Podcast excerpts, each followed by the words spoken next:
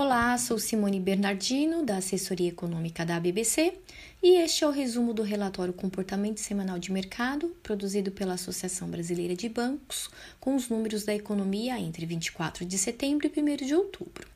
Falaremos sobre o relatório trimestral de inflação do Banco Central e sobre os dados de emprego registrados pela PNAD contínua e pelo CAGED. Acompanhe com a gente. O relatório trimestral de inflação relativo ao terceiro trimestre de 2021 trouxe um tom austero em relação à política monetária, em linha com o mais recente relatório do Copom. O atual ritmo de ajuste na taxa básica de juros seria suficiente para garantir a convergência da inflação para a meta em 2022, mesmo com assimetria no balanço de riscos. Na projeção central do Banco Central, que combina a evolução da taxa Selic extraída da pesquisa Focus e a taxa de câmbio, a inflação projetada terminaria em torno de 8,5% para 2021, 3,7% para 2022 e 3,2% para 2023. Porém, para 2022, o número é significativamente menor do que as estimativas de mercado. O descumprimento da meta em 2021 advém da intensificação das pressões inflacionárias associadas aos choques nos custos dos bens industriais, da elevação dos preços dos serviços devido ao processo de normalização econômica e da dinâmica desfavorável dos componentes voláteis, como alimentos, combustíveis e especialmente energia elétrica. O relatório também reforça a necessidade de se acumular mais informações sobre o estado da economia e sobre a persistência dos choques em vigor.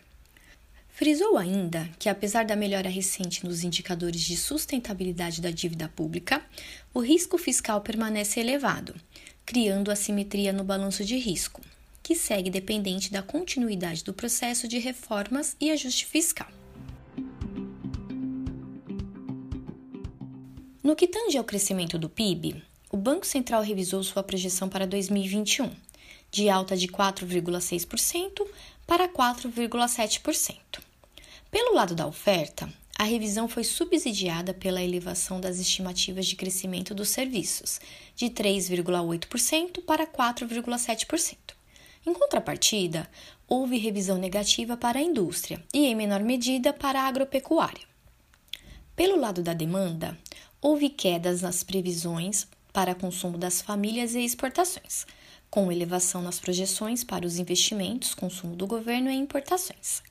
Por fim, para 2022, o crescimento do PIB projetado foi de 2,1%, acima do esperado pelo mercado, de 1,57%, a despeito do ciclo de aperto monetário. O IGPM apresentou deflação de 0,64% em setembro, após expandir 0,66% em agosto. No ano, o acumulado é de alta de 16%. Em 12 meses, o IGPM acumulou alta de 24,86%, desacelerando em relação à taxa do mês anterior, de 31,12%.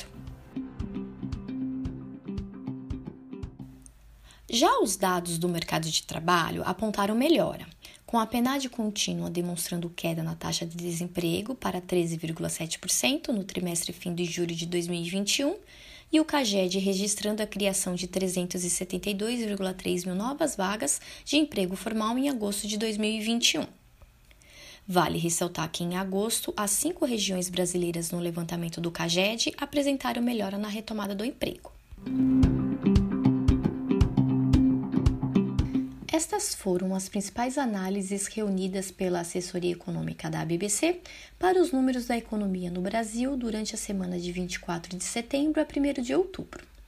Para ler todos os gráficos e detalhes técnicos, acesse o relatório Comportamento Semanal de Mercado, disponível em nossas redes sociais e no site www.abbc.org.br ou em nosso aplicativo. Obrigada e até a próxima!